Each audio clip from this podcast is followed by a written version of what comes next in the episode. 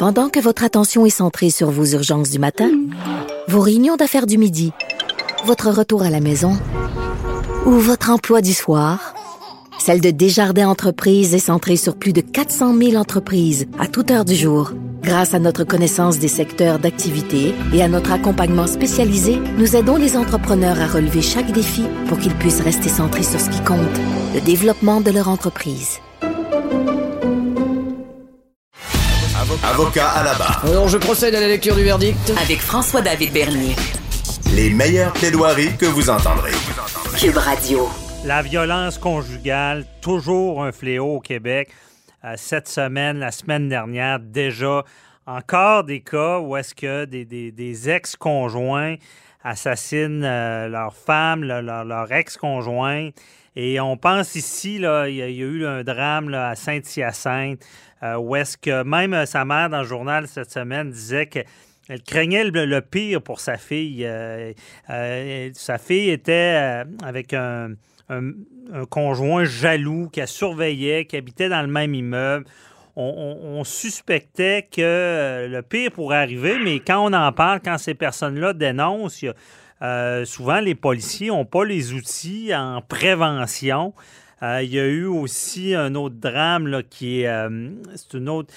celle dont je parle, là, elle a été assassinée à plusieurs coups de couteau. Imaginez, son, euh, il y a la voisine dans, dans bas l'entendait crier à l'aide, mais on est arrivé trop tard. il y a aussi Marlie Edouard qui a été tuée d'une balle dans la tête également. ça, ça s'est passé, c'est à Laval, je crois. Là. Mais à chaque fois, c'est pas la première fois que j'en parle, mais à chaque fois qu'on en parle, on dit coudon, comment ça on n'a pas pu agir avant? Et on en parle avec un analyste en affaires policières, justement, que vous connaissez, Daniel Clérou, qui est avec nous. Bonjour. Bonjour, M. Bernier.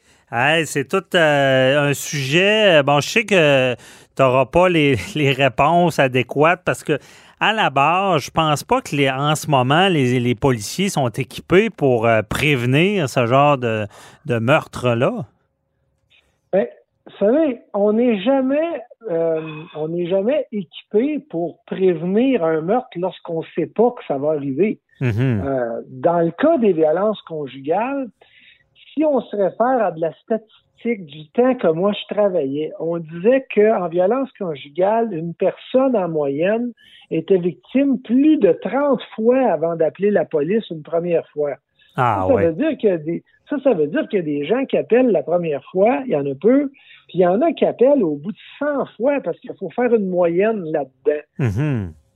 Puis là, on, on, regarde se passe dans le cas de la victime Nancy Roy qui a été tuée à coups de couteau à Saint-Hyacinthe il y a deux jours par euh, son ex-conjoint Jean-Yves Lajoie.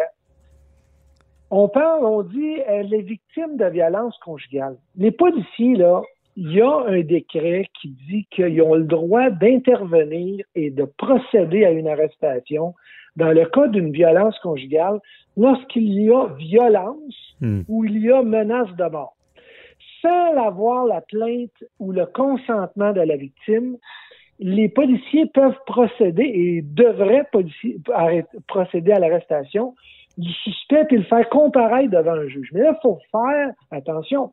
faut qu'il y ait des signes. faut qu'il y ait eu violence. faut que quelqu'un dise « je me suis fait battre » ou qu'il y a des marques au visage des marques au corps.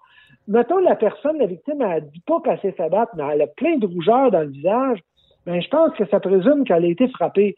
Les policiers ont, le pouvoir de pouvoir arrêter le, l'événement puis de le faire comparaître devant le juge parce que l'enquête va, va amener euh, la fille, la femme va finir par dire oui, je me suis fait frapper, mais je ne veux pas porter plainte. Ça marche plus, ça. Je ne veux pas mhm. porter plainte si elle a été victime de violence. Le problème, on parle du cas de Mme Roy, parce qu'on parle de relations toxiques. Vous savez, euh, le dernier, quand on parle de relations toxiques, il y a plusieurs signes qui rentrent là-dedans. On parle de quelqu'un, maintenant qui va contrôler votre apparence, qui va contrôler vos relations avec les autres. Dans, les, dans ce cas-là, on, sait que Nancy Roy, euh, son, son conjoint, l'empêchait d'aller voir sa mère régulièrement. Il a mhm. dénigré devant tout le monde. Il a punissait pour des affaires qu'elle faisait de pas correct. Euh, il devait, euh, il devait, euh, elle devait être obligée de marcher sur des œufs sans arrêt.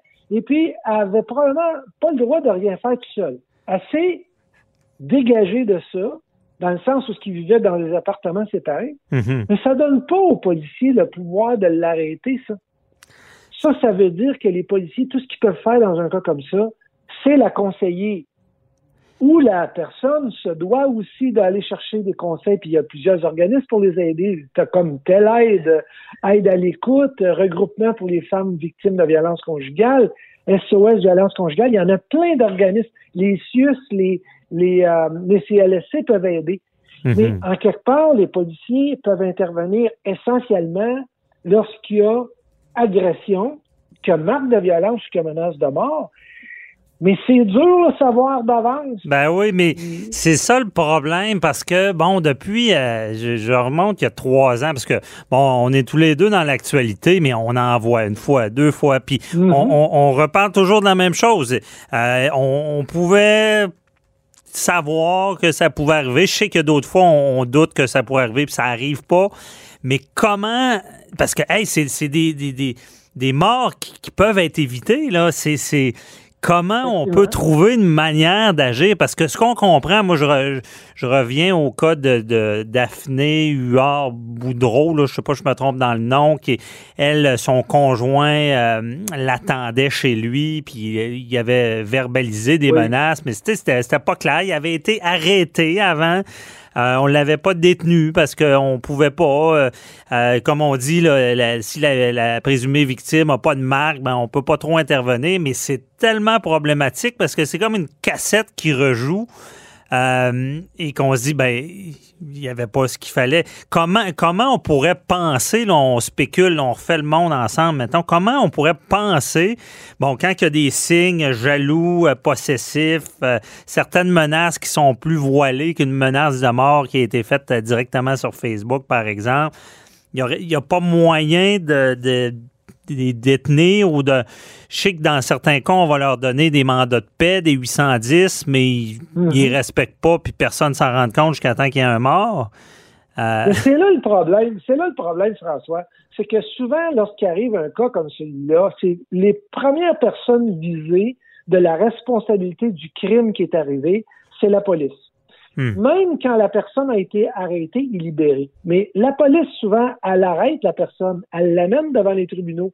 Mais tu le sais, là, tu es avocat. ouais. Les avocats qui sont en défense vont trouver tous les arguments possibles et imaginables pour essayer de démontrer que ben non, il n'a pas fait exprès, ben non, c'était pas de Ouais. faute, ben non, il le fera plus. Puis finalement, on les libère.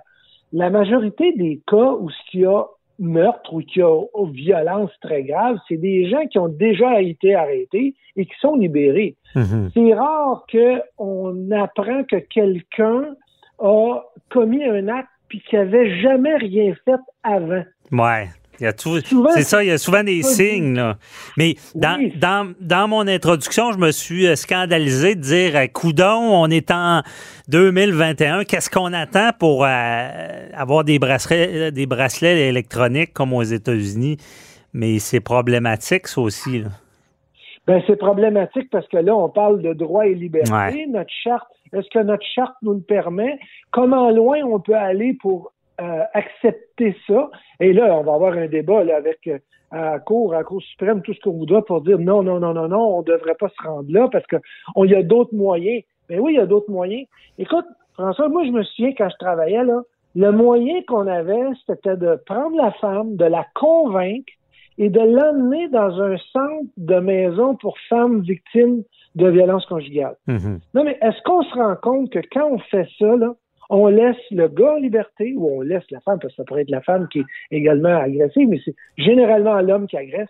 Et là, la femme, elle, on est obligé de l'enlever dans quelque part, elle est obligée de s'en aller vivre ailleurs, et bien, en attendant qu'on puisse avoir un jugement de la Cour. Mhm. On voit que le système est mal fait. Euh, présentement, les, puis souvent les policiers se présentent dans- sur des sur des appels et faut pas se leurrer là. Non, je ne veux pas porter plainte, monsieur l'agent. Je voulais juste, euh, je veux juste que vous lui dites d'arrêter. Ah mais c'est pas de même, ça marche. Ah. Ça peut pas marcher, ce, ce phénomène-là. Et faut pas oublier qu'en matière de violence conjugale, les gens qui sont victimes sont très contrôlés par la personne qui leur qui leur fait la violence conjugale. Mhm. Parce que la violence est souvent que verbale. Elle peut aller physique, mais c'est souvent très verbal. Puis on dit souvent, ah, il me serre un bras, c'est pas de la violence physique. Mais non, c'est de la violence physique Ouais. aussi. Verbal. Donc, il- le verbal et le physique, peu importe, les menaces, c'est de la violence conjugale. Par contre, il faut que les personnes qui en sont victimes aillent chercher de l'aide et souvent, ils acceptent de dire Oh non, ça va se placer. Oh non, il mérite pas ça. Ouais. Et c'est là que ça devient complexe avec les policiers lorsqu'ils interviennent parce que ils sont comme pris dans oui, mais elle veut pas porter plainte, mais on fait quoi? Vous n'avez pas, vous avez pas tant d'outils quand c'est en prévention. Il faut qu'il arrive de quoi pour que- pouvoir agir. Mais toi, dans, dans, dans ta, dans ton métier, euh, tu des fois, tu t'es dit, coudon, euh, je peux rien faire, mais il va la tuer. là. Ben oui, puis dans ces cas-là, la majorité des policiers vont vont euh, vont, poser un geste, mais si on peut pas arrêter la personne qui est l'agresseur, euh, donc ça veut dire qu'il faut se rabattre sur la victime et essayer de convaincre la victime. Il faut que la victime veuille. Et souvent, ils ne veulent pas. On Ouais. peut pas, C'est c'est bête ça. à dire, là, mais on peut pas user de violence pour la convaincre. Non, c'est le problème. Ah, mais je veux, je veux il nous reste une minute à peu près. Je veux t'entendre. Est-ce que tu penses que les, les fameux euh, 810, les mandats de paix, on, on devrait peut-être faciliter? Je sais que, bon, ça, ça vaut ce que ça vaut parce qu'on n'a pas de bracelet électronique. Quelqu'un prend un engagement de paix, de ne pas s'approcher de la, de la victime potentielle. On de- C'est-tu compliqué? On devrait-tu mettre ça plus facile ou je sais que ça va aller à l'encontre de certains droits, là, mais. Ben moi, je pense qu'on devrait les appliquer plus sévèrement. OK.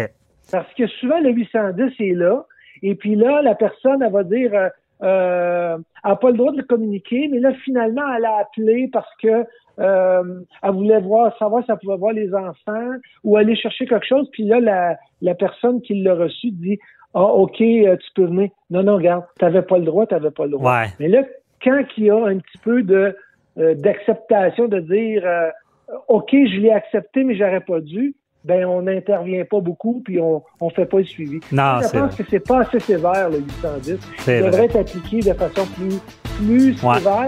Peut-être que ça donnerait des leçons. Ben oui, puis euh, je confirme parce que j'ai vu, j'ai été témoin de gens qui en riaient des 810. là. Ben Euh, oui. parce qu'ils savaient très bien qu'il n'y aurait même pas de conséquences s'ils l'enfreignaient. Hey, c'est tout le temps qu'on avait, on va s'en reparler, mais euh, c'est un bon débriefing. Merci, Daniel Cléo. On se reparle pour un autre dossier. Bye bye.